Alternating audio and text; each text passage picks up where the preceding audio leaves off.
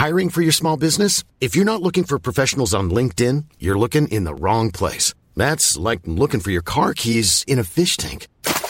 LinkedIn helps you hire professionals you can't find anywhere else, even those who aren't actively searching for a new job but might be open to the perfect role. In a given month, over 70% of LinkedIn users don't even visit other leading job sites. So start looking in the right place. With LinkedIn, you can hire professionals like a professional. Post your free job on linkedin.com slash people today.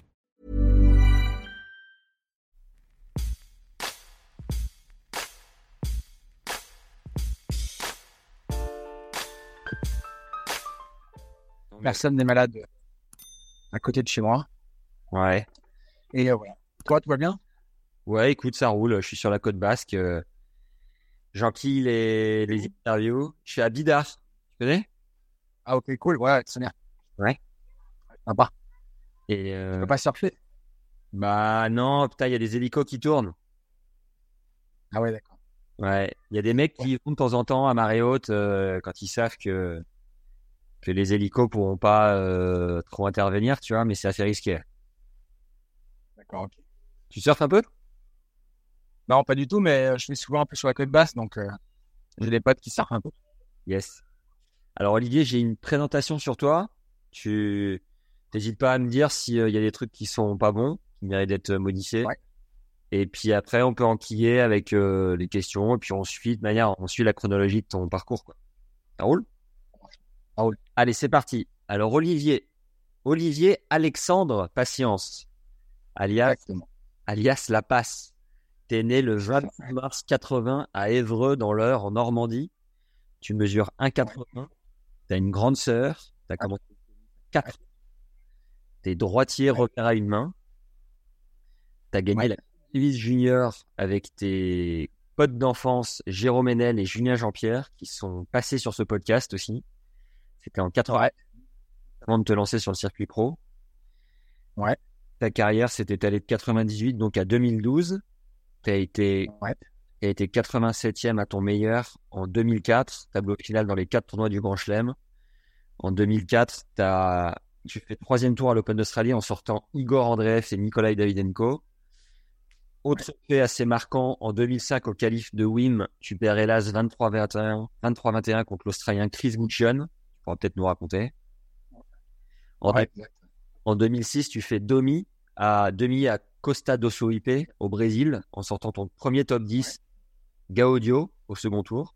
Ouais. Ouais. En 2007, tu fais troisième tour à Roland en sortant Janes Rick en 4-7 au premier tour, puis un spécialiste de la terre, l'Argentin Mariano Zabaleta, 6-4 au cinquième. Super résultat. Et à la fois, derrière, tu rates un peu le coche de la deuxième semaine en menant 2-7 à 1 contre Joko, contre Joko sur le central chauffé à blanc. T'es à deux points du match, à 5-4 pour toi sur son service et perds finalement le quatrième au tie-break, puis 6-3 au cinquième en 4h4 de jeu. Ta surface préférée était la terre et le Ribbon, Ribbon Days australien. Ouais. Oui, les, les- en fait, les durs extérieurs, très rapide. Ok. Ton coup fort, la volée et le chip de revers. T'étais fan de Marcelo Rios et de Cédric Pioline étant jeune. Ton objectif était d'intégrer le top 50. T'as co-entraîné Pauline Parmentier. De... Tu co-entraînes d'ailleurs toujours, non? Euh, ouais, on en était deux avant et maintenant, je suis tout seul, ouais. Tout seul depuis 2016, hein, c'est ça? Ouais, ouais, ça fait quatre ans, ouais. Ok. Si le tennis pas existé, t'aurais essayé d'être golfeur pro, ou alors, Ouais. rien à voir, t'aurais aimé t'engager pour la Croix-Rouge? Ouais, j'ai dû dire ça quand j'étais jeune, mais non, mais c'est des trucs qui me, j'aimais bien, ouais, j'aime bien euh, un peu la, tout ce qui est un peu médecine, tout ça, ça m'intéresse. Après, euh, j'aime bien, je suis curieux. Ok. Est-ce que j'ai, Mais j'aurais préféré. est-ce que j'ai oublié un de fait marquant euh, qui mérite d'être précisé sur ta carrière? Non, non, forcément, super. Ok, super. Euh, est-ce que tu peux nous refaire la genèse et nous dire comment t'es arrivé au tennis? Euh, écoute, euh, j'étais, euh, moi, donc j'habite à, à Évreux, mes parents euh, sont originaires de là-bas. C'est eux qui m'ont mis au sport, au tennis et au golf tout petit. Donc, j'ai évolué dans un club qui s'appelle le, le, l'EAC, l'Évreux Athletic Club, où j'ai joué pour mon plaisir au début, mais c'est vite devenu une passion. J'ai vite joué correctement, donc j'ai été repéré un peu par le club, par la ligue. Et donc, au fur et à mesure, j'ai des entraînements de ligue. Et puis après, je suis un peu plus, euh, je suis un peu monté. Je suis devenu champion de ligue Ouais. euh, assez, assez, euh, fréquemment dans des petites catégories. Et du coup, j'ai été, dans, euh, intégré dans des rassemblements à la fédération. Ouais. Et de fil en aiguille, bah, je me suis toujours entraîné à, à Évreux. Après, j'ai intégré l'INSEP en 94 jusqu'en 96 où je me suis fait remercier. Peut-être par manque un peu de sérieux plutôt que de résultats. D'accord. J'avais pas, j'avais pas vraiment encore décidé euh, ce que je voulais faire dans la vie. Et puis le tennis, pour moi, c'était encore un, jeu. Tu vois, c'était pas devenu encore vraiment une, une, une vision de vision à long terme sur un boulot. Et donc, euh, je suis rentré chez moi à Évreux et c'est plus là que j'ai décidé de devenir euh, genre professionnel plus vers 18 ans, où je me suis rendu compte des là que je pouvais euh, peut-être faire un truc et c'est là que je me suis euh, c'est là que je m'y suis mis un peu plus à fond. D'accord. Ah, c'est ouf parce que tu étais à l'INSEP avec les meilleurs Français, ce qui se fait de mieux en, euh, en termes de niveau. Et à ce moment-là, tu n'étais pas du tout convaincu, tu rêvais de rien finalement du circuit, quoi. En fait, je ne savais pas trop ce que ça voulait dire être joueur de tennis professionnel. Ouais. Donc, j'étais dans l'adolescence pure et dure, 14-15 ans. Euh, et euh, c'était pas euh, le jouer au tennis, c'était pas finalement euh, ce qui est le plus important pour moi. Ou je sais pas, j'avais pas vraiment, euh, je sais pas, j'avais pas vraiment réalisé qu'il fallait être vraiment, euh, si je voulais être très fort, euh, très sérieux tout de suite. Nous, on était une bande de potes à l'INSEP où on se marrait aussi bien, euh, c'était cool. euh, on découvrait un peu la vie et du coup, euh, voilà, je suis peut-être passé à côté de quelques trucs, mais ça m'a pas empêché. Après, ça m'a, piqué un peu euh, intérieurement. euh, J'ai été piqué un peu dans l'orgueil, justement, quand je me suis viré. Et c'est là où, justement, j'ai réalisé en leur disant, euh, ah, ils me virent, ils croient pas en moi et je vais sûrement, je vais essayer de leur prouver que, voilà, je suis pas, euh, je suis pas mauvais. Et du coup, après, c'est là, ça m'a un peu motivé euh, quand je suis reparti chez moi. Et. C'était Jérôme Potier qui t'entraînait à l'INSEP? Non, c'était Bernard Pestre. Ouais. J'ai eu un peu de Culane. Euh, j'ai eu, euh, voilà, c'est les deux, deux principaux. Ok. Est-ce que tu peux nous situer ta progression de non classé à numéroté, les étapes? Alors, euh, je, je- ouais, sais pas si je vais tout me souvenir, mais je crois que j'ai été euh, non classé 32, Ouais. 30, 15-4, 15-3, j'ai fait un petit peu, 5-6, 5-6, 2-6, 0, moins 15, première série. 5, 6, 2, 6, 0, moins 15. Ah ouais, là, t'as envoyé, ouais. À partir de 15, 3, J'ai un, arrêté les conneries. Euh, je- ouais, en fait, en fait, quand je me suis fait virer de l'INSEP, il me semble que je suis monté genre de 6. Et c'est là où j'ai eu ce, voilà, cette envie un peu, voilà, où j'ai réalisé que j'avais en vrai, ça me manquait le tennis et que ça m'avait fait un peu chier de me faire virer. Donc là, je crois que j'ai fait 0 moins 15. euh, première série. Et t'as joué les juniors un petit peu ou pas trop? J'ai joué euh, Roland Garros. Tu te souviens? Garros junior. Bat- je me souviens contre qui j'ai perdu. Ouais. Euh, il me semble que j'ai perdu sur euh, Flavio Sareta. Ah ouais. un Brésilien. Euh, il me semble que c'était lui, ouais. Je crois que c'était lui. J'ai les doutes entre Sareta et Akasuzo, mais je crois que c'est Sareta. Tu te souviens Et je crois que c'est- les... je, je crois que c'était en. De quoi? Je crois que c'était en huitième. Ouais, je crois que c'était en. Je crois que c'était en huitième, ouais. Tu te souviens d'une anecdote chez les jeunes, un peu un truc marrant avec tes potes que tu avais pu vivre à ce moment-là? Un peu l'insouciance, quoi. Alors, euh, Roland Garros Junior, je m'en souviens absolument pas parce que moi, j'étais pas du tout à l'INSEC. euh, Enfin, j'étais pas du tout à Roland Garros. Donc, en fait, j'arrivais de ma ligue de chez moi et j'étais un peu en solo, quoi. Donc, euh, je connaissais, je connaissais les copains avec qui j'habitais à l'INSEC, mais on n'était pas vraiment ensemble pendant Roland Garros Junior. Donc, Roland Garros Junior, j'ai aucune anecdote. Sauf que je crois qu'à à Roland Garros euh, donc Junior, en, en de finale contre Sarah, il me semble que j'ai deux balles de match D'accord. pour aller en quart de finale et il me semble que je perds. Ah, j'ai perdu, c'est sûr, mais je crois que j'ai deux balles. Euh, ton tout premier point ATP, tu te souviens où tu l'as gagné, ce que tu as ressenti? Alors, je crois que c'était. Euh... ah, écoute, c'est marrant parce que je crois que euh, c'était en 98 quand je suis intégré euh, euh, le groupe Espoir avec euh, Eric Vinograski et Thierry Tulane. Ouais. Et on est parti faire un circuit en Grèce. Satellite? En, en Turquie, en Turquie, excuse-moi, en Turquie. Ouais. Avec. Attends, en Turquie ou en Grèce? J'ai un doute, mais c'était mes premiers. C'était c'était soit Grèce en premier ou Turquie, je me souviens plus exactement. Et euh, j'étais avec Vinogradski, avec Eric, et euh, c'était sur euh, gazon synthétique. Le premier. Autant me dire que j'étais pas hyper fan Ouais. de ces surfaces un peu rapides.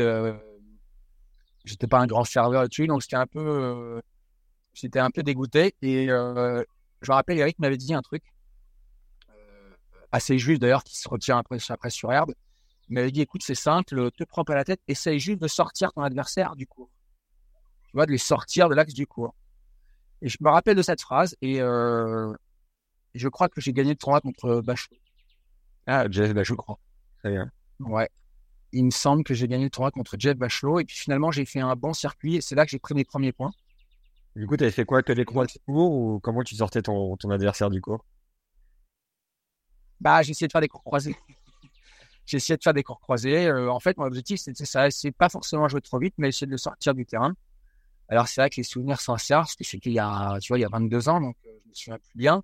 Donc, je faisais beaucoup de slices. euh, voilà, j'aimais bien comme ça, comme il m'avait fixé un, un objectif assez simple et donc ça faisait euh, que je joue un peu avec euh, l'adversaire. Tu vois que j'essaie de faire une tactique. Voilà, ça va bien.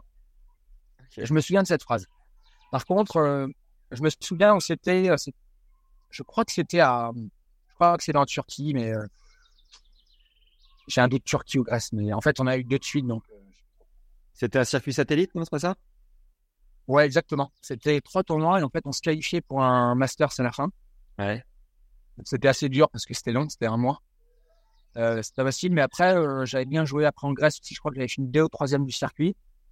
Et donc, ça m'avait lancé, euh, ça m'avait lancé, voilà, sur le circuit un peu ATP. Sais, tu prends tes premiers points, je vais prendre, franchement, c'était pas énorme. hein. Tu prenais, euh, tu, fin- tu finissais peut-être euh, premier du circuit, tu prenais peut-être 15 points ATP ou je sais plus, 20 points, mais c'était vraiment pour, pour un mois. Mais c'était les premiers, il fallait, de toute façon, on n'avait pas le choix. Comment t'as vécu la traversée de la jungle un peu dans les futurs, les satellites, euh, jusqu'en arrivant au Tchad? Écoute, euh, en fait, pareil, c'était des tournois où c'était assez long, assez dur. En plus, quand tu arrives, tu es tout jeune, physiquement, tu pas encore vraiment euh, affûté pour, euh, pour affronter un peu des mecs qui ont, qui ont 25 ans, qui ont plus d'expérience. En plus, honnêtement, euh, quand tu as 18, 19 ans, euh, je jouais pas encore très bien. euh, J'arrivais, euh, j'étais, euh, tu vois, fond de première série, tu vois, donc euh, il y a plein de mecs qui jouaient quand même mieux que moi. Ouais.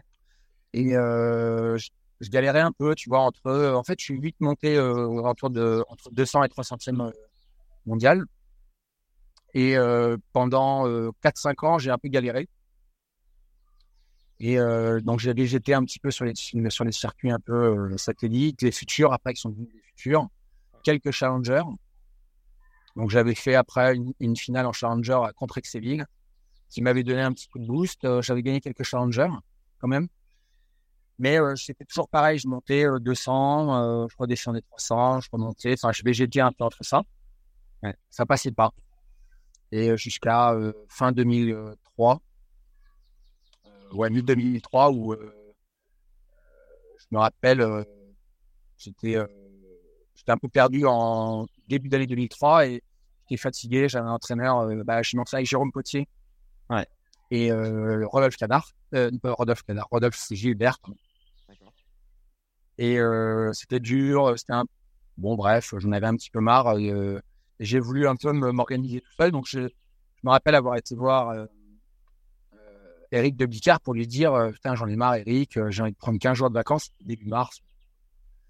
Et j'avais envie de partir avec, à l'époque, ma copine actuelle. On voulait partir faire un safari euh, 15 jours. Et bon, il m'a dit Bon, bon c'est pas du tout le truc. Tu viens de prendre des vacances en décembre ou en novembre la saison commence, c'est pas en mars qu'on prend des vacances. Et finalement, j'ai dit, écoute, je fais ce que je veux. Ouais. Et euh, je vais partir en vacances et puis je m'organiserai tout seul après, ça va me faire du bien. Donc, je, je suis parti de, de fédé. Ouais. Et je le dis, ça peut me faire du bien aussi, ça va me faire prendre en... Là, je vais m'organiser seul, ça va me faire... euh, voilà, ça va me mettre un peu moins de pression. Et quand je suis revenu, j'ai pris le temps de, de- de réfléchir un peu quand je suis parti là, donc c'est dans ces 15 jours de vacances. Et quand je suis revenu, je sais pas trop pourquoi. Euh, j'ai repris l'entraînement, mais tout seul, et ça m'a fait comprendre que voilà, je fallait que je fasse les efforts seul.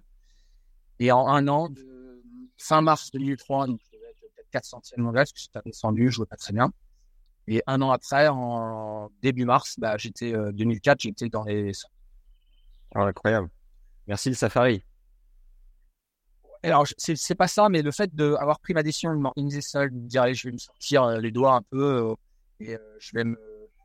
Voilà, j'ai compris et j'ai commencé à, à, penser tennis, à vraiment manger tennis. si j'allais boire un coup, je pensais. Enfin, voilà, je faisais tout pour le tennis. Et là, c'est devenu assez important. Tout s'organisait autour du tennis. Je sais pas pourquoi, quel, je sais pas ce qui s'est passé, mais j'ai eu envie. Et en fait, j'avais un peu honte de mon classement. Ouais. Dès qu'il y avait un mec qui me demandait t'es classé combien, je disais 350. J'ai l'impression que les mecs, ils me regardaient comme ça, c'est ce que tu fous, sans le dire, tu vois, mais bref. Une... Et donc, j'ai eu un peu honte de ça, et du coup, là, je me suis, je me suis bougé, et c'est là où j'ai commencé à bien jouer. Et euh, physiquement, tu as mis une structure autour de toi Parce que si tu étais tout seul, comment tu as passé les, les, caps, les paliers, euh, vraiment en termes d'entraînement concret quoi? Alors, euh, 100 personnes. Je me suis entraîné tout seul de mars là, 2003 jusqu'à début 2004. Ouais. Je me suis entraîné tout seul. Je trouvais des joueurs, je m'entraînais toujours à la Fédé, mais pas dans le cadre de pas dans le cadre de la Fédé, si tu veux. Je m'entraînais toujours avec des avec des joueurs qui s'entraînaient à la Fédé. Tu vois, je m'entendais pas mal avec les mecs de la Fédé, mais je m'entraînais plus avec eux. Donc j'allais tout seul, je m'organisais mes journées. Attends, je jouais beaucoup aussi après, donc j'étais beaucoup en tournoi. Ouais. Et j'ai bien joué en fait.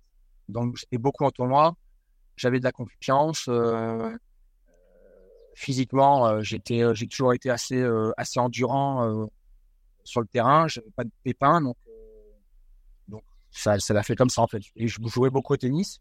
Je faisais aussi du physique, mais de mon côté. Ouais. Mais tu n'avais pas particulièrement d'un entraîneur euh, ça te connaît. Et financièrement, comment tu euh, finançais tes saisons? Euh, Écoute, c'était les, tous les tournois ATP. Parce que bon, quand j'étais, tu vois, quand tu fais les tournois un peu grand chelem, bah, tu mets un petit peu d'argent à côté, même si avant il y avait quand même beaucoup moins d'argent. Je m'organisais seul. Je gardais de l'argent, enfin, je gagnais de l'argent avec les tournois euh, un peu français de temps en temps, et les matchs par équipe en, France, en Allemagne. Okay. Et puis les tournois, et puis les tournois ATP. Euh, donc euh, c'est comme ça que je, je m'organisais. J'ai pas eu de d'aide. Peut-être que là, je. Mais je crois que la Fédé m'a pas aidé dans cette période-là. Ouais. Mes parents me filaient un coup de main si j'avais, si j'avais besoin d'eux, mais je me suis organisé assez seul en termes financiers.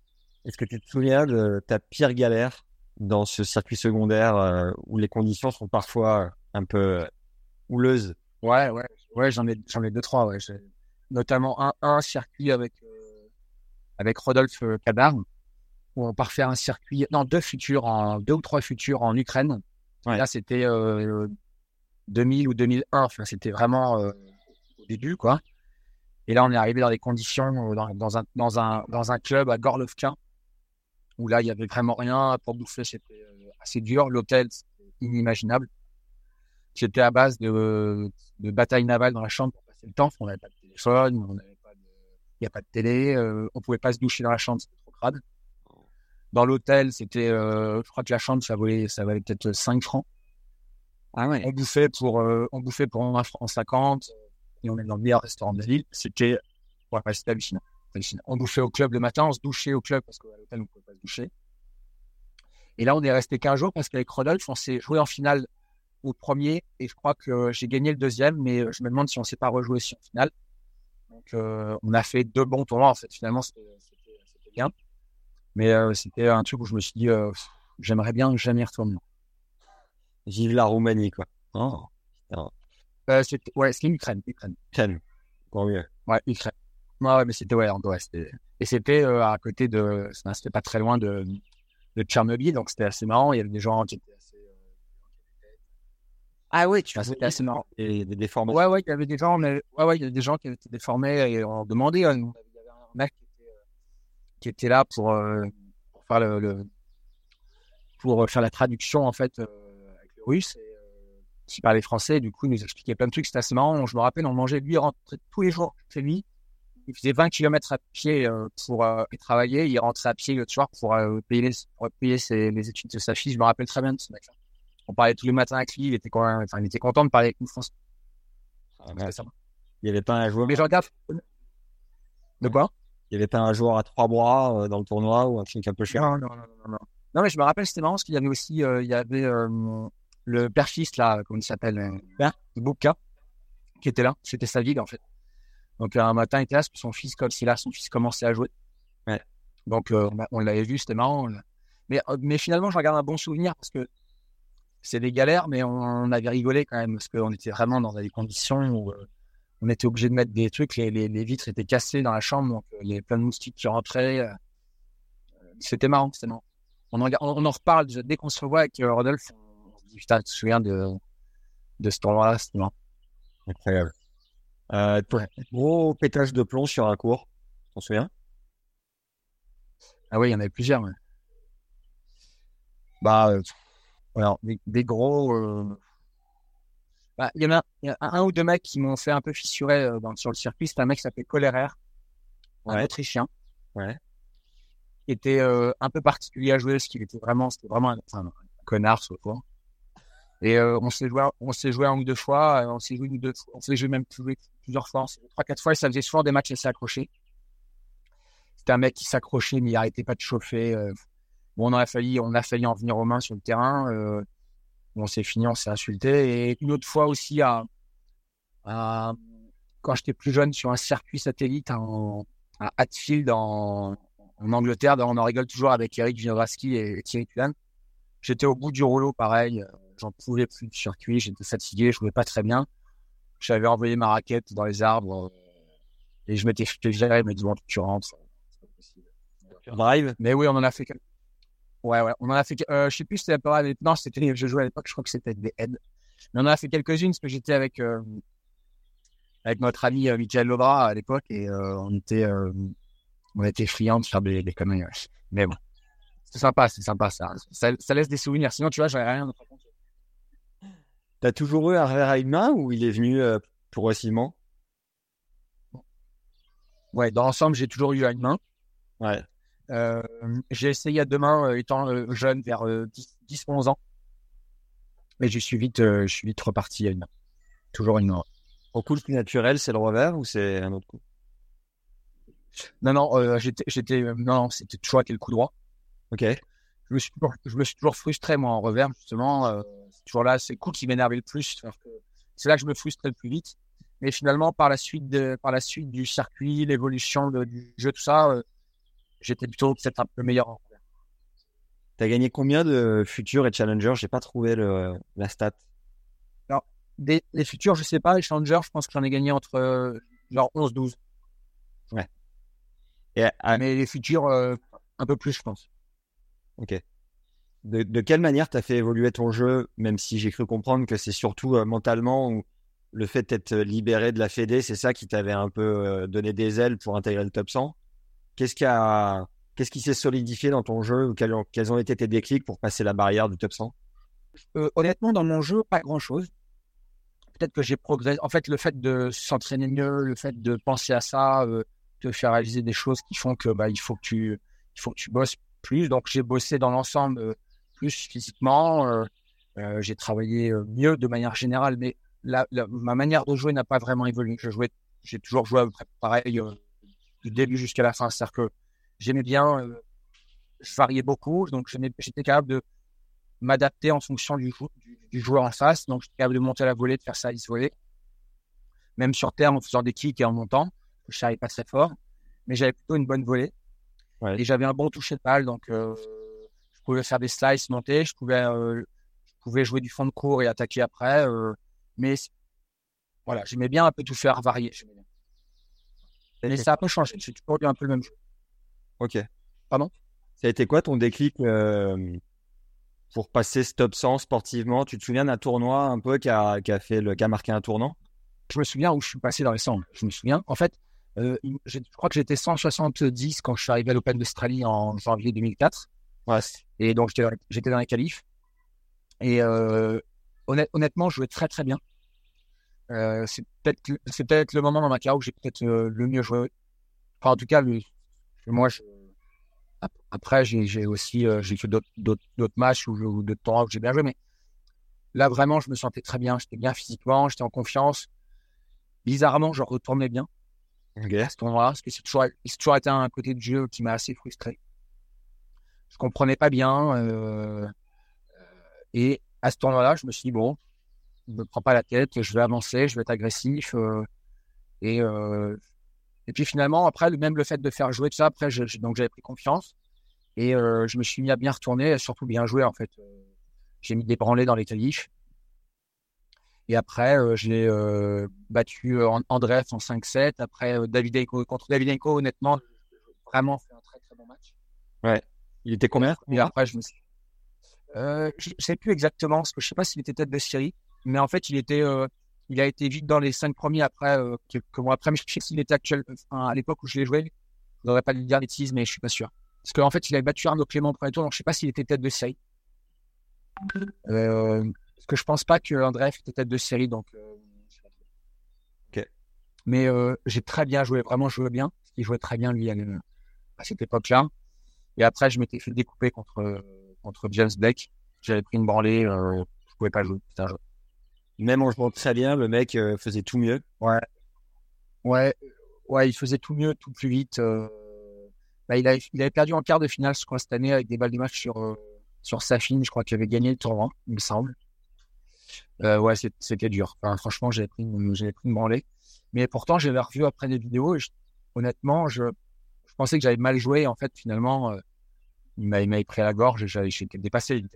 Moi. Euh. En fait, je, pensais que j'étais passé à côté de moi, mais en fait, c'est lui qui avait super bien joué et puis il était tout simplement beaucoup plus fort. Ouais. Et tu peux nous parler de ce match euh, contre Guccion au calife de Wim qui fait 23-21 C'était à quel tour? C'était au. Peut-être deuxième tour, peut-être? Ok. Deuxième tour des qualifs. Pareil, je devais être, euh, je pense, 120, euh, 130, je pense. Ouais, je pense que je pense que ça ça. Et euh, je joue Gushon, un, voilà, je connais pas, je connaissais pas, mais je le vois arriver, je vois mettre, je fais 2 mètres, 2 mètres 5, 2 mètres 10, je dis, oh ça va être l'enfer. Et en fait, le truc avec ces mecs-là, c'est que, bon, ils savent très bien. Moment en plus, j'étais pas un grand retourneur, donc c'était chiant pour dire, mais euh, j'aimais bien l'herbe quand même. Euh, ça me faisait marrer parce que, bon, avec euh, le golf, le truc, cette surface, tu vois, le fait de marcher sur un tapis, enfin, tu vois, ou je sais pas, je me sentais bien. C'est un univers que j'aime bien. Et donc, j'étais toujours content d'aller la Wim, même si c'est assez frustrant cette surface. Et bah, je joue ce mec-là, que je connaissais pas très très bien. Et je mettais que des aces. Je sais pas combien il a mis d'ace dans, dans le match, mais c'était n'importe quoi. Mais finalement, je servais bien aussi, tu vois, parce que bon, c'est dur de retourner. Et lui, il n'était pas un grand retourneur non plus. Donc, en fait, on a fini par, au fur et à mesure, aller jusqu'à euh, partout. Et puis, on n'arrivait pas à se faire breaker parce que bah, personne ne retournait suffisamment assez bien pour breaker l'autre. Et ça a fini à 23-21. Je me rappelle à nuit, ça, ça faisait l'équivalent de 6-7, je crois. Enfin, c'était, c'était un bon match. C'était marrant, mais ça, ça, ça c'est pas un très bon souvenir pour moi le juste le maintenant le souvenir du score est, est, marrant parce que ça fait 23-21 mais mais sinon euh, j'étais enfin j'étais assez, assez, déçu assez déçu. Gaudio à Costa do Soipe quand il était top 10 et que tu le bats euh, sur terre t'en as un souvenir particulier? Ouais. Ouais je, euh, pareil je, je crois que c'était au deuxième tour. Ouais. euh, j'avais battu un mec je crois au premier tour qui s'appelait bon oui. en 3-7 Ouais, Boris, exactement, qui devait être 50-60. Euh, j'avais fait un bon match. Et après, je jouais Gaudio, qui venait de gagner le tournoi, qui était un peu le, en Amérique du Sud, tu vois, un peu le mec. Euh. Mais euh, il n'était pas en grande forme à cette époque-là. Il avait fait quelques premiers tours de suite. Honnêtement, franchement, non. Et c'était rapide à, c'était rapide à, à Costas, qui faisait très chaud. Les terres battues étaient très secs. Donc, c'était assez, c'était pas mal pour moi. Et je me rappelle, on a joué sur le central. Donc la, la, surface était rapide. Et je m'étais dit, bon, je vais faire ça, il se volait. De toute façon, euh, voilà, il se met loin, il est loin du cours, je vais faire des kicks, je vais sortir en première balle un peu euh, côté extérieur et je vais monter et je vais voir. Et honnêtement, il, euh, honnêtement, euh, moi, c'est un, un copain, il, il était pas bon. Franchement, il est passé vraiment à côté de son match. Je crois que ça fait 2 et 2. C'est un pote à toi aujourd'hui encore? Ouais, ouais, quand on se voit dans les tournois, tout ça, ouais, on, a passé pas mal de temps ensemble. Ouais, c'est un mec que j'aime bien. avec tous les Argentins, avec sa belle étape, ça, je m'entendais très bien aussi. Quand je l'ai en Argentine, pas les tournois, souvent je les voyais, on bouffait ensemble, donc c'était plutôt des potes. C'était les cheveux longs, ça, qui vous liait, non? Ouais, ouais, c'est ça, ouais. J'avais un autre, un autre très bon pote aussi qui s'appelait Nicolas Penti, à qui j'étais très proche.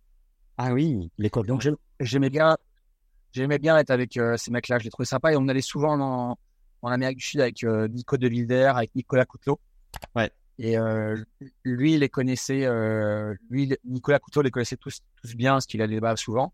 Et donc c'est comme ça que je me suis rapproché. Puis il y a deux trois mecs à qui j'ai joué aussi un peu golf. Tout de suite, ça, ça lit des, des, voilà, des, bonnes relations. Et Nicolas Penti, il est coach maintenant? Il fait quoi? Non, Nicolas Penti, il n'est pas coach. Il, est, euh, il organise euh, une exhibe où il a eu, euh, il a eu Federer et Zverev. Ouais. Et il organise. Il est, il, était là pour être membre du board à l'ATP aussi. Ok. Ça, ça. Ouais. Bon, on arrive à 2007. Ce Roland, ce satané Roland.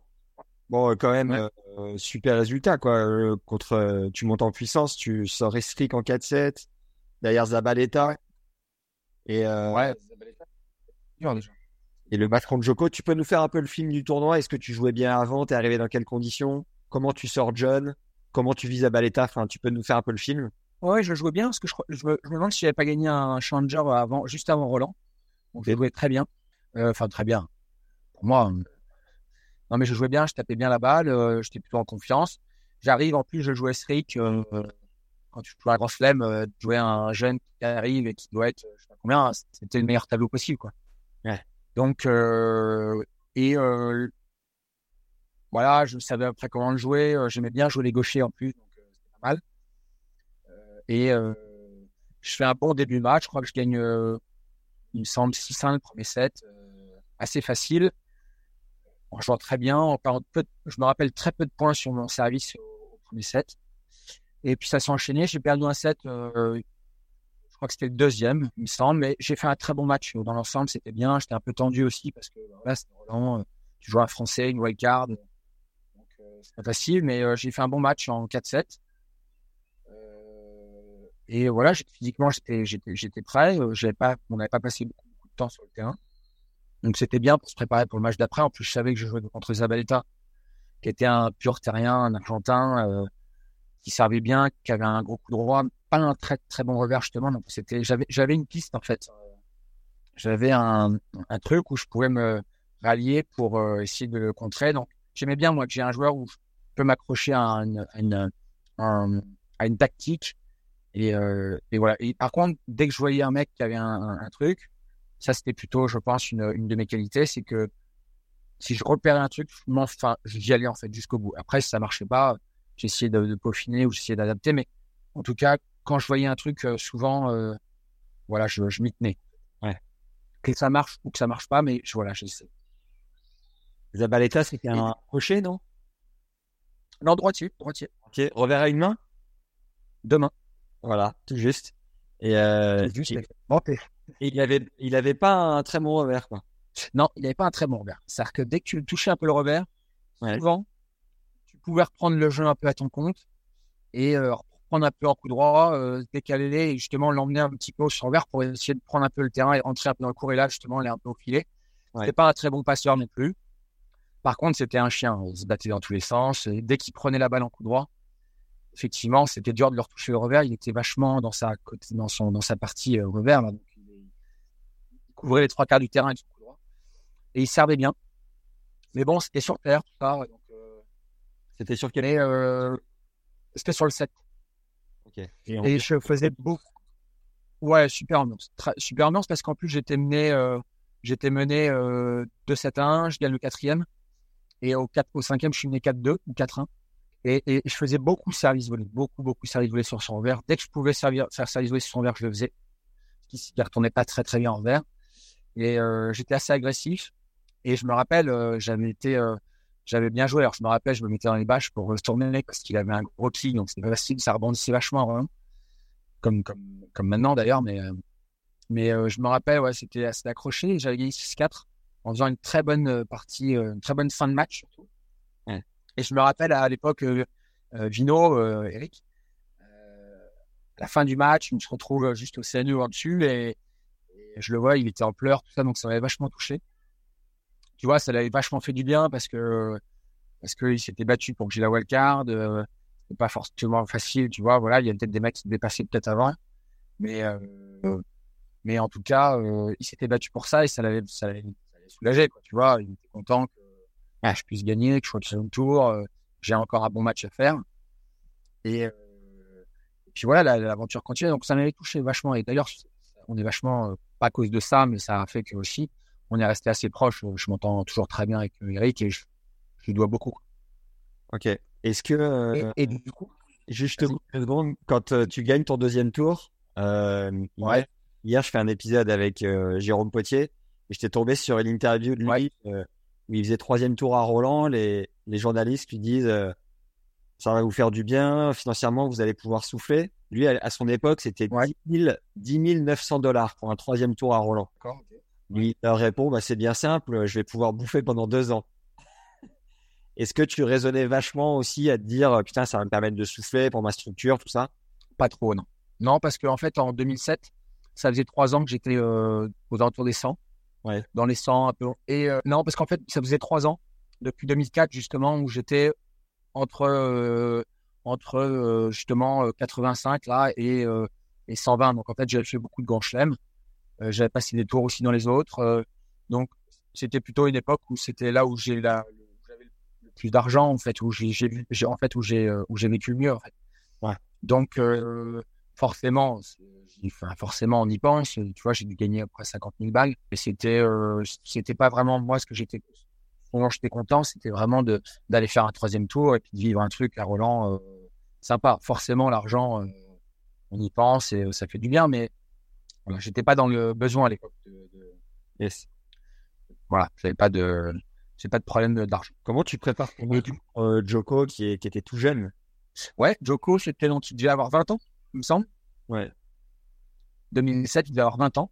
Euh, écoute, euh, alors je finis le match contre euh, Zabaleta. J'étais pas touché, mais euh, ouais, 5-7. euh, J'avais fait 4-7 aussi deux jours avant. J'avais les jambes un peu, un peu, un peu lourdes, mais j'étais tellement content d'avoir gagné que finalement j'ai récupéré assez vite. Et j'étais content parce que, en fait, j'étais content à la fois, mais un peu stressé parce que j'allais jouer sur un grand cours. Et j'avais, j'avais euh, pas beaucoup joué sur des grands cours. Ok. J'avais joué, euh, je crois que j'avais joué, euh, bah, en Australie, j'avais joué sur le Margaret Course, qui est un grand cours quand même, mais j'avais joué sur le central de Wim, Contre contre Moya, quand je me contre Moya. Ouais. Donc, puis j'avais jamais joué à Roland sur un gros cours, vraiment. J'étais un peu, un peu tendu. Bon, bref. Et puis, je joue ce mec-là, je savais déjà qu'il jouait bien, il était quatrième mondial, donc j'avais un peu, un peu peur, quoi. Donc, je me suis un peu renseigné, euh, deux, trois mecs qui m'ont filé. À l'époque, on n'avait pas trop les vidéos, les trucs. euh. Donc, en fait, c'était les mecs qui me filaient un peu des conseils. Avec Vignon, on en avait parlé. euh. Le truc où il m'avait, euh, il m'avait dit, il m'avait dit, bon, bah, c'est quand même un jeune joueur, donc il est encore un peu nerveux. De temps en temps, il peut encore un peu sortir un peu. Il n'a pas la même concentration qu'il a maintenant. Il est moins fort, tu vois. Donc, il m'avait rassuré, ce qu'il m'a dit. Écoute, il joue pas si vite que ça. Ok. Je sais pas si c'était un mytho qui m'avait dit pour me rassurer ou pas. Mais effectivement, il jouait pas si vite que ça. J'avais vraiment, j'avais vraiment, je pouvais jouer, tu vois, il n'y avait pas du tout de problème, je t'ai pas pris à la gorge. Euh, mais juste, je voudrais revenir un truc sur un truc marrant, parce que pour te montrer, tu vois, la, tension que j'avais un peu, en fait, j'avais réussi à bien dormir tout ça, mais le, jour même du match, je me rappelle, j'avais donné euh, mes raquettes accordées, j'avais donné, euh, j'avais fait accorder six raquettes, j'avais donné trois raquettes à, je crois, à 25 et trois raquettes à 25 et demi. Ouais. Et le matin, je vais taper avec Vino sur le Suzanne Englen. Et c'était horrible, j'en mettais pas une. Enfin, je tape pas une. Je tapais, tra- je tapais pas bien la balle. J'étais un peu tendu, euh, truc. euh, et j'ai tout refait recorder. Et j'ai mis tout à 25 et tout à 26. Donc 3 à 25 et demi, 3 à 26. Alors qu'il y en avait 3, mais j'ai tout refaire. Et puis finalement, je suis arrivé sur le match, j'étais tendu. Vino, il m'a dit, ah, mais c'est normal, tu sois un peu tendu. T'as un match. One size fits all seemed like a good idea for clothes Nice dress. Uh, it's a it's a t-shirt. until you tried it on. Same goes for your healthcare. That's why United Healthcare offers a variety of flexible, budget friendly coverage for medical, vision, dental, and more. So, whether you're between jobs, coming off a parent's plan, or even missed open enrollment, you can find the plan that fits you best. Find out more about United Healthcare coverage at uh1.com. That's uh1.com. Le truc, t'inquiète pas, ton, ton tennis, euh, genre, il, quand tu as les 10 000 personnes qui vont être là, euh, le truc, ça va être, enfin, tu vois, il se passe un truc. Ouais. Donc, il m'avait rassuré sur ça. Et en fait, j'avais fait un bon début de match. Donc, en fait, après, euh, il y avait du monde en plus, euh, parce que je crois que j'étais dans les derniers Français euh, en course. Il me semble qu'il restait Paul-Henri Mathieu aussi, mais euh, on était que deux. Donc, en fait, voilà, on était assez soutenus par, par le public. Et puis, il y avait une super ambiance, il faisait beau. Enfin, tout était réuni, les conditions étaient bonnes, il n'y avait pas trop de vent, euh, donc c'était agréable de jouer, c'était top. Et du coup, là, c'était, voilà. Là, franchement, il n'y avait pas de. Et puis, je vois bien. Ouais. Je vois bien. Tout ce que je... je tentais plein de choses. Euh, j'étais solide. Euh, j'allais au filet. Euh, j'étais agressif. Physiquement, j'étais pas fatigué. Et puis, et je me rappelle, j'ai des balles de 7 au premier set que je n'avais pas. Je perds 7-6. Après, je gagne les deux suivants. Pareil, avec des, scores accrochés, dont un 7-6, je crois, encore au deuxième set. Je crois que le troisième, je le gagne 6 4 ou 7-5, je sais plus. Et euh, j'ai deux points du match du, au quatrième set. Je, je me souviens pas en, je me souviens pas de tous les points, les trucs. Je me souviens que je jouais bien, qu'il y avait beaucoup d'échanges. Euh, je me souviens de la terre battue, le public, le soleil, euh, les fleurs, le truc. je me souviens de l'ambiance, mais je me souviens pas beaucoup de, du scénario, de trucs. C'est un peu flou. C'est un peu flou. T'as un peu mouillé à deux points du match ou t'étais dans ton match, t'étais dans ta bulle? Mouillé, je sais pas trop, mais euh, je crois qu'il a fait, euh, il fait, il fait des beaux points. euh, tu vois, j'ai pas grand chose à, à me- à me reprocher. Je crois, euh, je crois que il fait des passings, des trucs. bah, c'est lui qui fait les points plus que c'est moi qui fais les fautes en fait. C'est plutôt au tie-break du quatrième où je- j'ai un peu donné en fait. J'ai un peu donné des, j'ai un peu donné des points gratuits en fait. Mais ça m'avait pas trop dérangé parce qu'en fait, à la, au cinquième, j'étais euh, revenu et j'avais, euh, j'ai eu trois balles de break à trois partout. Et là, je m'en vais un petit peu parce que je me suis un peu précipité, peut-être par justement la, voilà, la tension, euh, un peu le, tu vois, le fait d'avoir un peu peur et je me suis un peu précipité au lieu de prendre mon temps. Hum. Mais ça, ça fait que voilà, ça fait la différence. Est-ce qu'il y a un moment ou deux où t'étais assis sur ta chaise au changement de côté et tu regardes un public et tu te dis putain, quel moment de dingue sérieux, euh, tout ça. Ouais, non, non. C'est- C'était du kiff, ouais, c'était du, du grand kiff. ouais. J'ai j'ai le souvenir que ça, ouais, je- c'était, en- je me dis c'est pas possible. Enfin, si, j'étais conscient parce que j'avais joué un tour d'avant, truc, donc mais je m'étais dit, ça serait cool quand même de gagner ce match, ce serait cool. euh. Et euh, tu vois, j'étais, à- j'étais vraiment motivé. euh. En plus, le, vraiment le public qui était cool, euh, il était à fond euh, pour moi. Tu vois, il m'encourage. Enfin, vraiment, c'était bien. Et puis il y avait une super ambiance, que ça jouait, on jouait bien. Il y a notamment une, euh, une, une, une volée euh, dans tennis qui a, euh, qui a, qui a, qui qui qui. Qui t'es du genre à regarder euh, ce genre d'article par exemple? Ouais, bah, je suis abonné à Tennis Légende, donc à chaque fois que je voyais un truc, je regardais ouais, les points, bien sûr. Puis après, je me rappelle, il y avait eu un vote aussi pour le meilleur point de Roland Garros. Ok, c'est bon ça. Et c'est vrai que, c'est vrai que la volée, elle, est- elle elle. Elle est ouf, elle est, elle est dingue. Ouais, C'était à quel ouais. Ah, je me suis, je peux pas te dire. Je peux pas te dire. Mais c'est parce qu'il a revoir ça. Je crois que c'était au deuxième ou troisième set. J'étais à troisième. Ouais, retour de revers long, approche. Ah, et... Ouais. C'était dingue. Exactement. Et elle est retombée à côté. Hein. J'en ai vu une autre de Benoît Père sur Tennis Légende aussi. Ouais, il est juste là en train de l'embrasser. euh, qui était Elle arrive, elle est folle. Et les, Bercy. les jours, les jours d'après, euh, c'était pas trop dur de, c'était pas un peu la gueule de bois de repartir sur le circuit, tout ça, dans d'autres- dans conditions? Si, c'était pas facile. J'avais pas très envie de jouer d'ailleurs après. J'avais pas très envie de jouer. Et en fait, euh, bon, j'ai quand même été joué, mais j'ai pas été joué la semaine d'après où je devais jouer, j'ai pas été. J'avais envie de kiffer un peu, euh, de rester un peu à Roland Garros, c'était sympa pour un Français le truc. euh. Donc j'avais pas été joué, il me semble. J'étais crevé en plus. Hein. J'avais fait des qualifs, euh, pas les qualifs, mais j'avais fait le tour avant, troisième tour. On était samedi en plus, samedi soir en fait, à... quand j'ai perdu. Donc fallait repartir le lendemain. euh, c'était un peu et j'étais crevé. Moi, je, je venais de faire euh, 4-7, 5-7, 5-7. Ouais. Donc là, j'avais pas vraiment envie de rebouger. Mais après, je suis reparti. En fait, euh, courant de la, euh, en fait, vite, au mois de, de, mois d'août, avec Vino, on est reparti à l'US Open et j'ai commencé à avoir mal au bras. Et euh, en fin d'année, en fait, en septembre, j'ai arrêté ma saison parce que j'avais très mal au bras. Je me suis fait une fracture de fatigue euh, de l'avant-bras. Ah. Et euh, donc, du coup, ça a entamé ma saison, enfin la fin de saison, alors que je jouais bien. J'étais en forme et j'étais 80, voilà, 87. Donc, c'est dommage. ouais, c'est dommage de se blesser là. Du coup, j'ai repris la, la- j'ai repris la, la saison à, à, à l'Open d'Australie 2008 pour reprendre en fait. Donc, j'ai quand même arrêté euh, quatre mois. Qu'est-ce que Eric Winograski t'a apporté vraiment si euh, tu devais en tirer euh, l'essentiel, l'essence? Écoute, euh, euh, pas mal de choses qui m'a eu tout jeune. Donc, je me rappelle de séances. euh, déjà, je me rappelle de, de séances de, de physique où putain, ils nous en faisaient chier, enfoiré. Putain, des trucs où nous faisaient faire des 100 mètres, des 200 mètres. Dès qu'on jetait nos raquettes, bing, la séance de physique. euh, Il avait l'air euh, euh, euh, entraîneur de Non, non, non, non.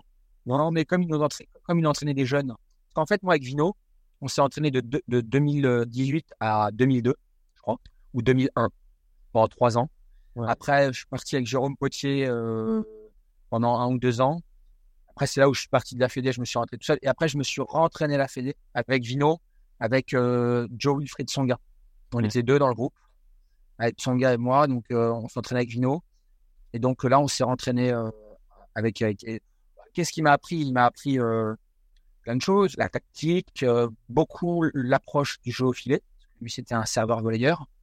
Donc la technique de la volée, ça, je me rappelle des cours. Il y avait l'Audra aussi, on s'entraînait ensemble, on en faisait beaucoup. Je me rappelle de séances à la Chetagneray euh, où on faisait des séances de volée, technique de volée. Ok. Et pour le coup, ça a été euh, pas que ça, bien sûr, mais euh, plein d'autres choses. Mais c'est les choses qui m'ont euh, vachement marqué. Je me rappelle dans la jeunesse, on a travaillé plein de trucs. Après, euh, la tec- il était assez technique, euh, Eric.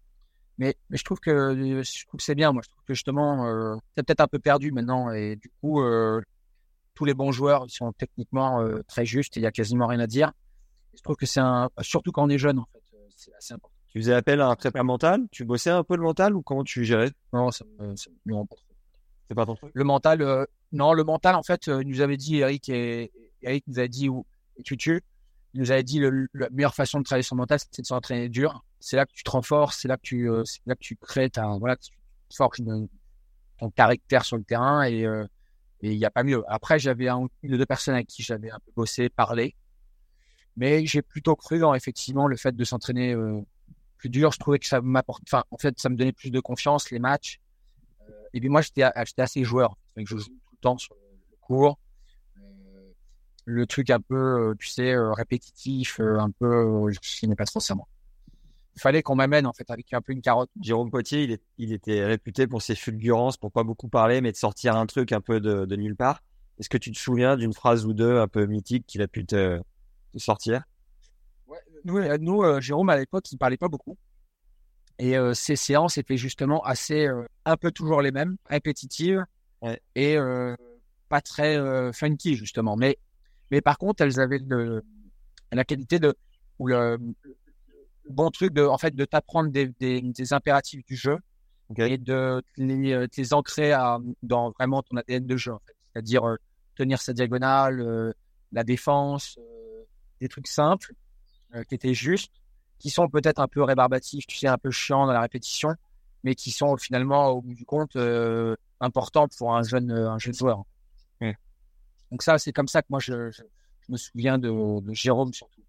Plus pour ça que pour les frasques et les, euh, et les, et les déconnades. Mais, euh, mais j'adore Jérôme. Euh, à Flocera, en sortant du cours au Mexique, euh, là tu vas foutre la tête dans le congèle, tu reviens demain et tu mets que des sous. Ouais, ouais, non, mais il a, c'est vrai qu'il est assez. euh, je me rappelle, moi ça va, il me faisait pas trop chier, mais mais euh, il y en a quand il avait un mec un peu dans, le- dans le viseur, euh, il, lui rentrait dans la tête, quoi. Il l'appelait toujours euh, comme ça. Euh, c'est là qui sont devenus fous, ouais. Est-ce que tu te souviens d'une euh, d'une blague particulièrement marquante de, je sais pas, Julien Jean-Pierre, Michael Yodra, un truc un peu fou qui a pu se passer sur le circuit? Ouais, comme ça, là tu me prends un peu au dépourvu, mais euh, ouais, ouais, avec euh, même avec tout le monde, avec Jump, Jump, sûr, avec Julien Jean-Pierre, on est depuis qu'on a 14-15 ans à, à l'INSEP. Donc, euh, ouais, ouais, on en a fait quelques-unes. De temps on sortait du BU, euh, on sautait là par la grille, on allait en, on allait en boîte de nuit à 15 ans, euh, à la Scala, notre première boîte de nuit. Ouais, ouais, il y a des, des trucs marrants, mais euh, ouais, ouais, on en a fait des conneries. Je peux peut-être pas trop tout raconter, mais on a fait deux, trois avec l'Audra. Euh, Il était, il était, il était, friand de conneries. Mais quand on était jeune, des- de quoi? Tu continuais de faire la fête de temps en temps sur le circuit? Ah, ah, Maintenant ou avant? Avant, quand tu étais sur le circuit, ouais. En fait, avant, quand on perdait, effectivement, on avait plus de temps, c'était moins, euh, c'était moins euh, comme maintenant, tu vois. Donc, euh, et puis c'était mon, moi, c'était mon mode de, voilà, j'avais besoin de décompresser le truc. Alors quand je dis faire la fête, c'était pas non plus, on se mettait pas des tôles chaque, enfin, tu vois, chaque défaite, mais dans une tournée, quand tu partais un mois à l'étranger, de temps on seul, on n'avait pas d'entraîneur, ça nous arrivait le soir d'aller boire un coup, mais c'était pas pour ça qu'on rentrait tard. Voilà, on était quand même sérieux, on était quand même dans notre truc quand on jouait. euh, De toute façon, à bout d'un moment, on était quand même dans les qualifs de Grand Chelem ou dans les ou dans les tableaux ou dans les dans ou dans les grands prix ou dans les challengers. Donc, euh, il y avait quand même des mecs, hein, enfin, qui jouaient bien. On pouvait pas se pointer. euh, C'était dur, tu vois. Il y a des mecs, c'était des crevards physiquement. Il fallait quand même être préparé. Mais c'était c'était c'était un peu plus bon esprit que maintenant. Maintenant, les mecs, ils ont tellement des, des staffs, tu sais, qui sont, euh, ils sont, ils sont toujours quatre mecs. euh. moi, quand je parlais en tournoi, je me barrais avec euh, avec Vino ou avec un autre entraîneur, tu vois, à, à qui j'étais, un autre joueur, son entraîneur, et ou de temps en temps pas d'entraîneur. Ouais. Et euh, du coup, on allait bouffer entre nous, entre joueurs, si tu veux. Parce que maintenant, ce qui est dur, c'est que si tu vas bouffer avec ton pote, mais que tu as ces trois entraîneurs, ces deux préparateurs physiques, enfin, tu vois, t'évites en fait des tables assez grandes. Ouais. Et bon, bah, tu vois que c'est dur à organiser en fait. Donc, euh, c'est vrai que maintenant, euh, il y a un petit peu moins ce côté un peu plus, tu vois, entre joueurs. euh, euh, Comme voilà, ça existe toujours. Ouais. Ça existe toujours, mais c'est vrai qu'avant, c'était un peu. Comme t'as vachement voyagé, est-ce que t'as pris le temps un peu sur les tournois euh, de voir ce qui se passait en dehors, dans les villes, euh, tu vois, d'aller chercher deux trois, deux, trois merveilles, quoi, là où t'allais, dans le, peu importe où Ouais. où t'étais? Moi, j'aimais, bien quand j'avais le temps. Quand j'étais dans des tournois où il y avait des parcours de golf, j'aimais bien jouer au golf. Ok. Voilà, donc, donc moi, moi c'est quand j'avais des jours off, j'essayais d'aller découvrir un parcours et de trouver un copain justement qui jouait, euh, qui jouait donc sur le circuit, qui voulait jouer au golf. Donc tu vois, c'est comme ça que j'ai fait des parcours avec euh, Ferrero, avec euh, tu vois, avec euh, un Argentin il s'appelle. Albondian non, non, non, pas Manal Bantian. Euh, je me demande si j'ai pas été jouer avec Zabaleta une fois au, au golf aussi, avec Gaudio aussi, je me demande une fois, avec avec Nicolas Penti. Tu vois, à chaque fois qu'on avait lui un moment un truc, on allait se faire un petit parcours de golf. Après, moi, j'ai- j'ai j'ai visité les villes, tu veux, mais après, euh, j'allais pas euh, trop loin non plus parce qu'on devait s'entraîner aussi un peu. euh, on devait repartir après notre tournoi, donc euh, je me suis baladé. J'ai un peu dans les villes que j'aimais bien, donc j'étais en Buenos Aires, les grandes villes, j'avais visité. Ouais. Mais j'ai pas pris le temps, par exemple, en Argentine pour cinq jours pour descendre, tu vois, dans le sud du pays. euh, j'ai pas pris Ouais. le temps de faire ça. ouais, je sais pas. Tu parlais tout à l'heure euh, de, de crevard, de mental. Est-ce qu'il y avait un malade mental de l'entraînement physique euh, à ton époque? En joueur, tu veux dire? Ouais. Ouais, ouais, il y en avait, bah ouais, il y en avait plein. Ouais. Bah, les, tous les Argentins, là, c'était des, taureaux. Hein. Physiquement, euh, les mecs, euh, fallait, enfin, physiquement, pour les prendre sur la longue, fallait, c'était dur.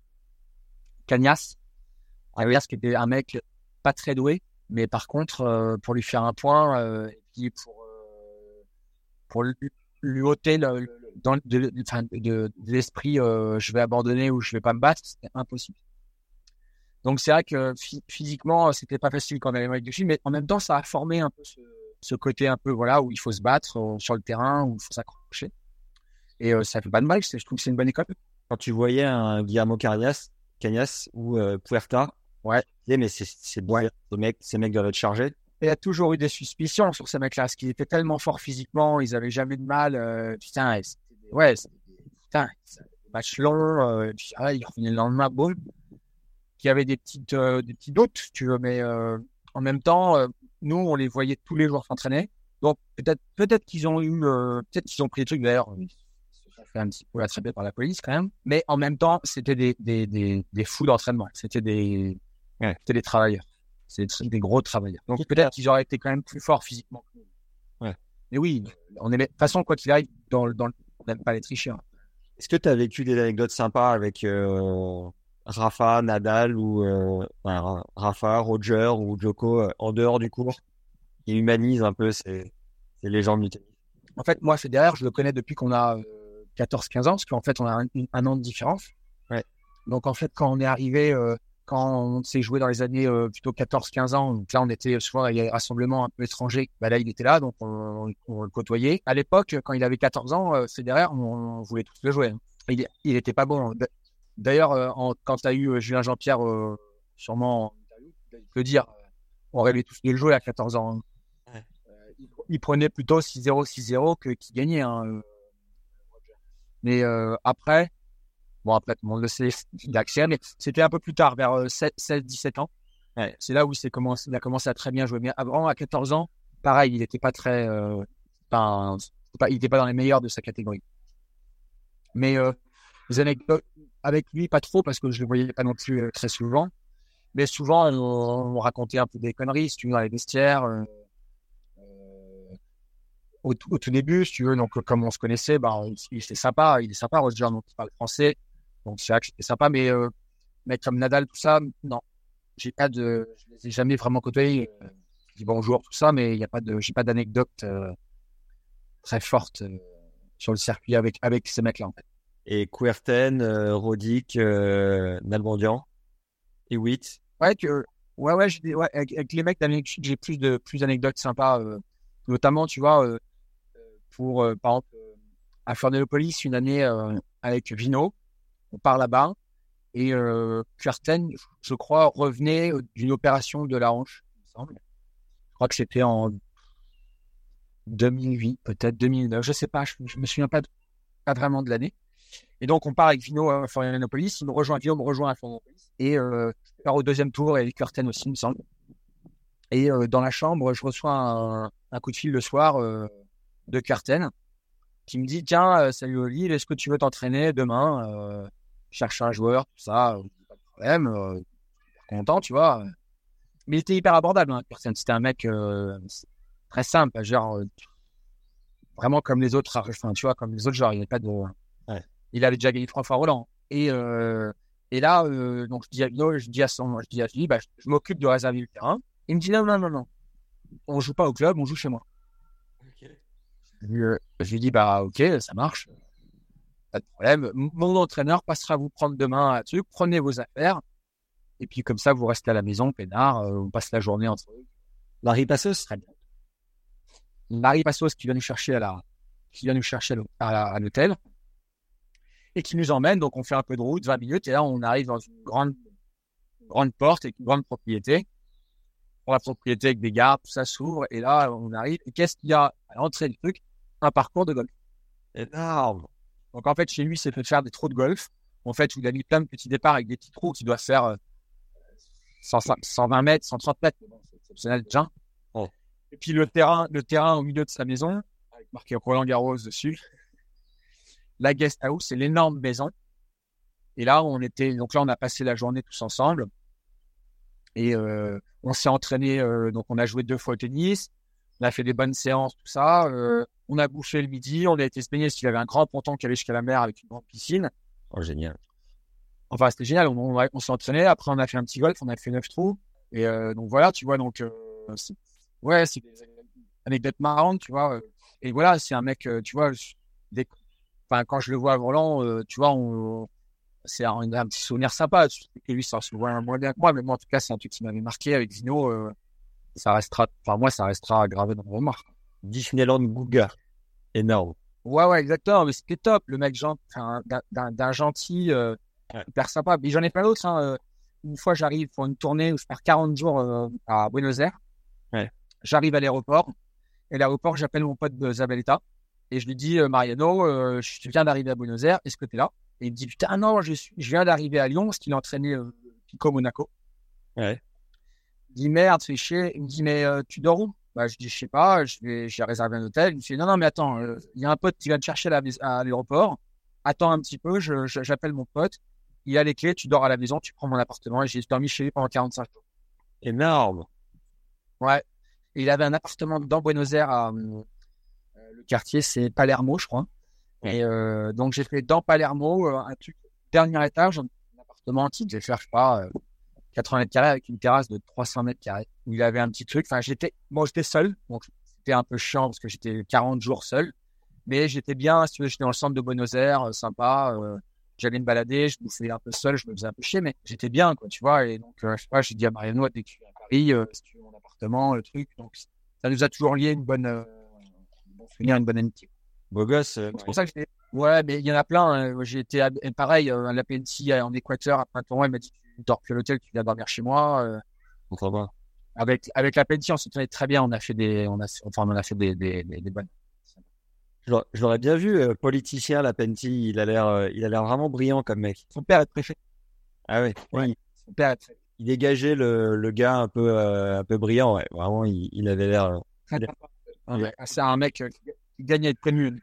Tout le monde l'aimait bien. Quel est ton plus gros regret avec un peu de recul? Mon plus gros regret, c'est quand je jouais bien, quand j'ai fait le troisième tour à Roland, j'étais dans cette période-là. Il y a un moment où j'avais beaucoup, beaucoup joué pour arriver dans les 100. Ça, c'était en 2004, pardon. J'avais fait l'effort de 2003-2004 pour justement foutre le paquet. Je pensais côté Nice, donc pendant un an quasiment, euh, j'ai beaucoup joué, euh, beaucoup pensé au tennis. Et il y a un moment où en courant, 2000, euh, courant 2005, j'étais naze. Et euh, j'ai pas réussi à cette époque-là à essayer de garder le cap, me reposer un peu, mais rester dans le truc. Et j'ai pas assez, à mon avis, travaillé assez dur pour en remettre une couche pour essayer de passer le cap. Et en fait, après, quand je retrouvais pas ce niveau que j'avais eu, j'étais plutôt frustré. Et euh, c'est ça qui m'a un peu, euh, à mon avis, je pense, porté un peu préjudice sur la suite euh, un peu de ma carrière. Après, j'ai réussi par moment à retrouver le niveau, donc je rejouais bien dans ces périodes, mais c'était pas, pas, si constant que ça en fait. Ça ne durait pas une année entière en fait. Parce qu'après, il y a des périodes où je jouais moins bien, parce que les surfaces j'aimais moins.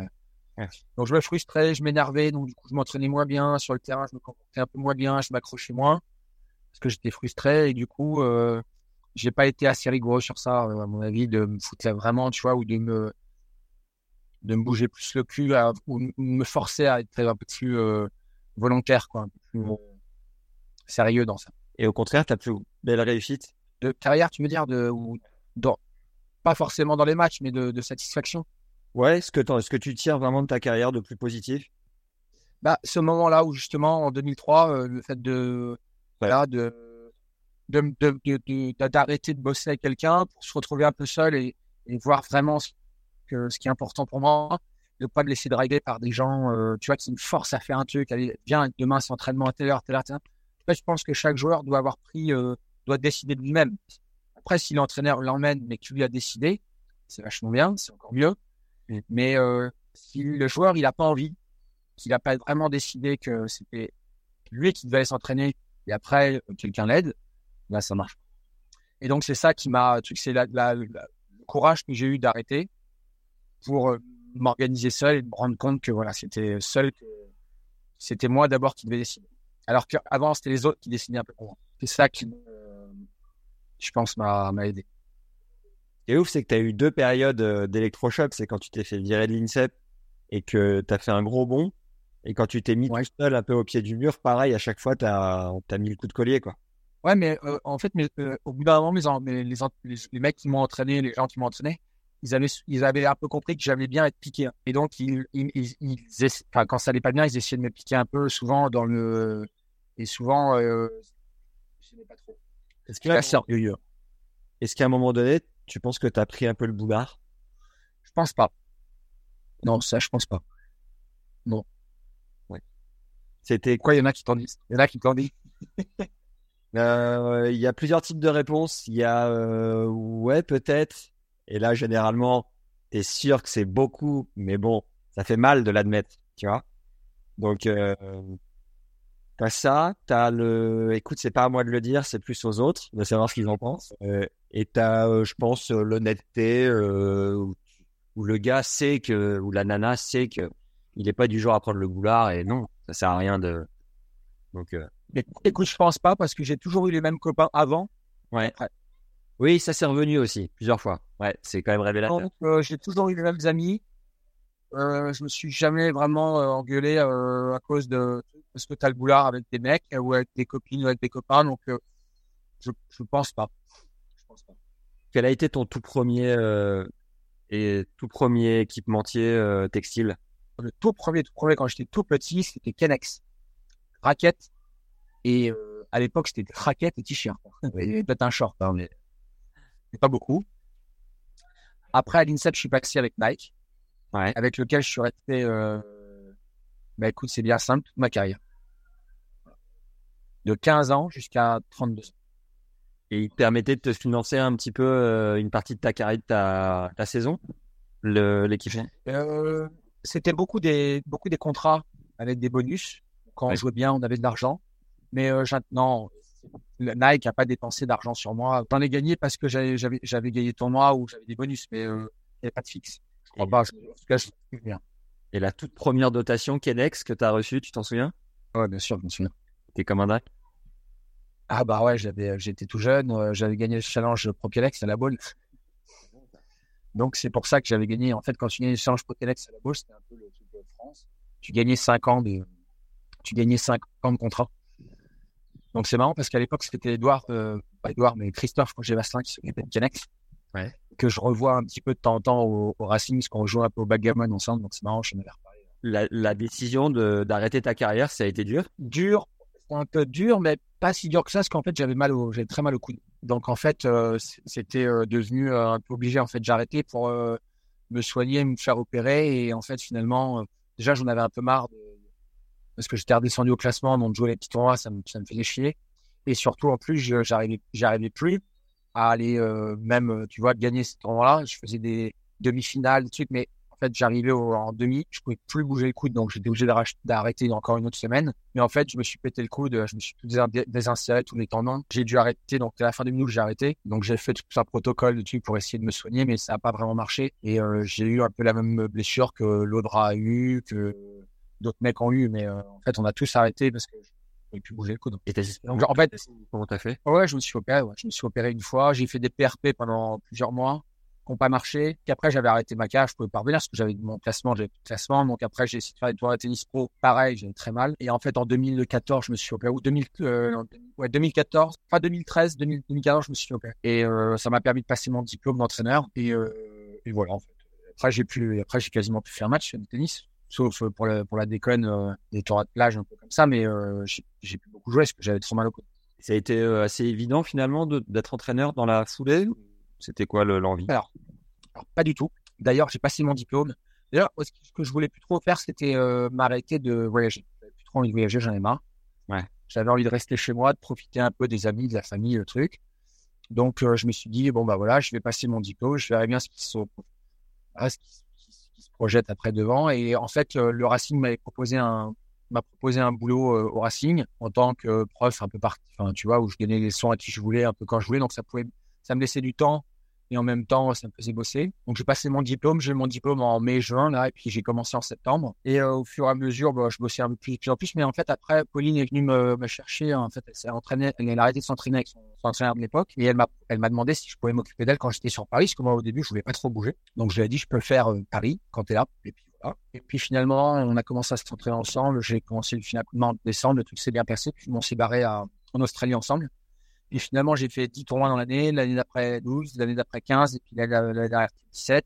Et puis finalement, après, j'ai dit, euh, je voulais plutôt rester aux alentours de 15. Tu penses que tu l'apportes quoi, Pauline? Je sais pas trop, faudrait lui demander plutôt, mais euh, je pense que je lui ai apporté un nouveau. En fait, euh, quand je me suis, euh, quand j'ai arrivé avec elle, en fait, j'ai trouvé, trouvé deux trois trucs qui m'ont un peu interpellé sur son jeu. Je trouvais qu'elle avait des coups forts, mais qu'elle s'en servait pas assez. Donc, j'ai essayé de lui dire, tu dois servir mieux. Tu dois servir mieux en seconde balle, surtout parce qu'elle avait une elle avait plutôt une bonne première. Elle a toujours servi à peu près à la même vitesse que maintenant. Elle toujours pareil, mais elle savait pas bien en seconde balle. Elle faisait que des slices.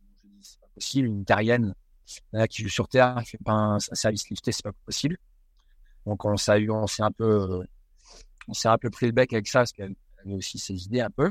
Mais finalement, elle l'a fait et ça lui a, ça lui a, ça lui a vachement servi parce qu'elle a fait beaucoup moins de doubles et elle a commencé à servir en seconde balle.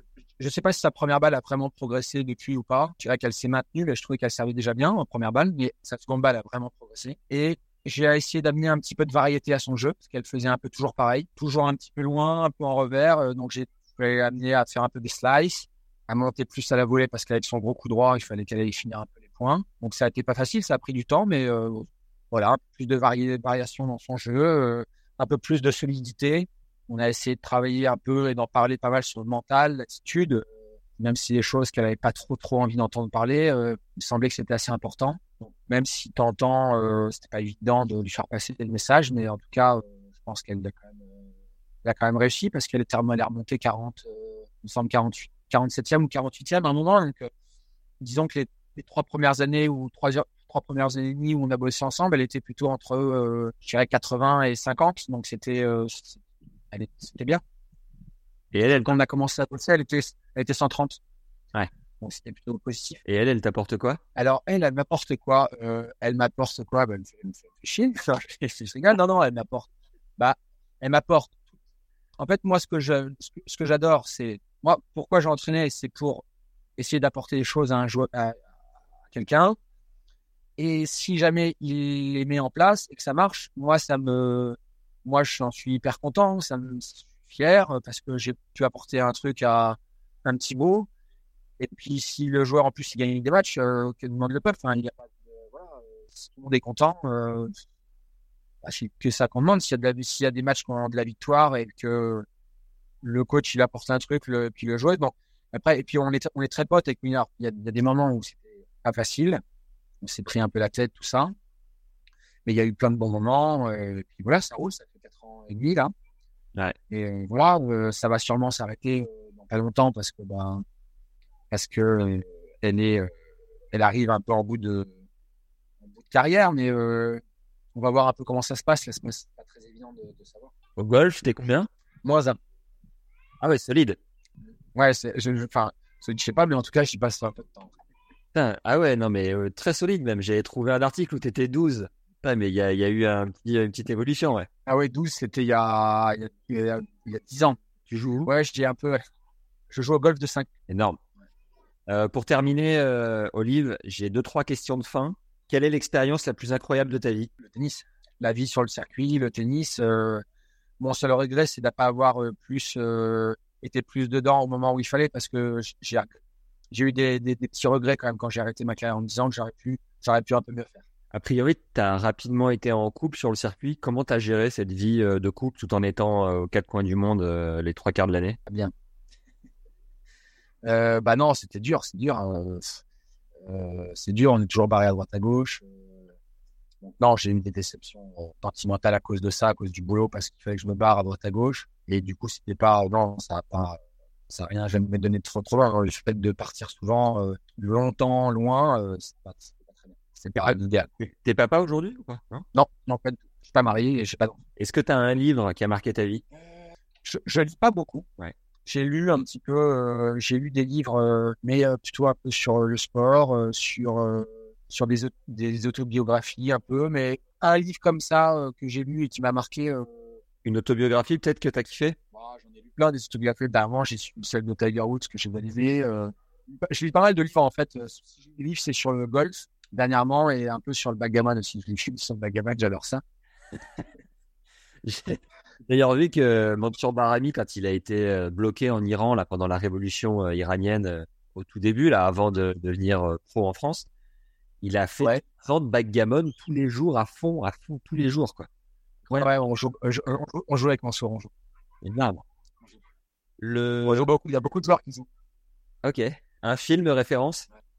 Un film de référence. Euh... Ouais, ouais, là, je mets plein des films de référence. Qu'est-ce que j'ai vu Peut-être Dallas Buyers Club. Le concert le plus ouf auquel tu as assisté? Ah, j'en ai plusieurs, mais j'ai fait euh, un concert qui m'a, qui me marque. Enfin, vraiment, c'était euh, Radiohead. Et c'était euh, 2 plus 2 égale 5. L to the fifth. C'est bon ça. À Bercy. À Bercy. Qu'est-ce Ouais, Bercy. qu'est-ce que ton, qu'est-ce que le Olivier d'aujourd'hui dirait au Olivier de 20 ans? Pour essayer de le, le mettre un peu dans les bonnes directions Arrête de faire chier, euh, concentre-toi sur le tennis et tu t'amuseras plus tard. Est-ce qu'il y a une citation que t'aimerais bien, que t'aimes bien, pardon? J'aime bien, euh, par exemple, à Pauline, je dis souvent, euh, fais le rond, fais le dos rond. Même si ça se passe pas bien, euh, attends, tranquille, et tu vas voir, si tu fais les choses bien, ça va arriver, ça va venir, et pas de précipitation, voilà. Donc le dos rond, j'aime bien, c'est une expression qui me dit, faut, voilà, même si tu as des choses qui t'arrivent un peu dures, c'est un peu triste, le truc, fais le dos rond et ça va, ça va revenir et ça sera, euh, ça sera aussi bien. Bien ça. Je dis souvent ça. Est-ce qu'il y a une personne que tu trouves euh, vraiment intéressante avec laquelle on devrait parler tennis ici sur ce podcast et que tu pourrais nous aider à avoir? Un, un, un, un copain qui parle tennis? Ouais, quelqu'un où tu dis ah ouais, ça vaudrait le coup parce qu'il a des trucs à raconter. Ouais. Euh, bah, Nicolas Coutelot? C'est bon, c'est déjà prévu. C'est euh, vendredi. Ah, bah voilà. Est-ce que tu as fait euh, un mec comme Nicolas De Wilder Ah, pas encore. Bah, Nicolas De Wilder, moi, c'est un, un, un de mes meilleurs potes. Ouais. C'est un mec qui a été 60, avec qui j'ai beaucoup voyagé en Amérique du Sud, donc il a plein de, tu vois, et puis ça, ça, son parcours est marrant parce que lui, il a eu aucun entraîneur. Ah oui. Sauf, sauf, sauf après, quand il est devenu fort et qu'il est monté 60e, là, il a eu un entraîneur. Mais sinon, avant, jamais. Enfin, jamais. Sauf petit, des entraîneurs de, de sa ligue, mais il est monté à Paris, il s'entraînait tout seul. Et euh, Vino, tu pourrais nous mettre en contact? Vino, ouais, bien sûr. je te mettre en contact. Ah, bah. Bien sûr. Trop bien. Je l'appelle, je l'appelle, je lui passe un coup de fil et je te tiens au courant par message. J'ai- vu que Cyril Sommier t'avait coaché aussi. Ouais, bien sûr. Est-ce que tu es toujours en contact? Ouais, ouais, bien sûr, j'ai des contacts encore avec Cyril. Tu vois, il est aux États-Unis, mais euh, je, peux le- je peux lui passer un coup de fil aussi. Je peux l'appeler aussi en lui disant, euh, voilà, tennis légende, euh, voudrait faire une interview. Au moins, il sera partant parce qu'en ce moment, de toute façon. euh, Bon bah trop. Mais Vino, Vi- Vino, c'est sympa. Tu me diras si tu le fais parce que je, je... en fait, on les, on peut les voir où? On peut, écou- on peut écouter en live ou On- Euh, on n'a pas encore euh, commencé de diffuser. Euh. Mais évidemment, quand ça sera en ligne, je t'enverrai le, le lien. Ouais. On a fait un épisode avec Joe ce matin. Je pense que ça sera notre premier, notre tête d'affiche un peu pour commencer. Ok, bien sûr. Ouais. D'ici, je dirais, 10-15 jours. Et puis après, toutes les... tous les 10 jours, tous les 10-15 jours, on va balancer un épisode. Donc, je sais pas exactement euh, euh, quand est-ce qu'on enverra le tien, mais évidemment, je te- je t'enverrai un WhatsApp quand ça sort. Écoute, je, je, je, j'envoie un message à Vino. Ouais.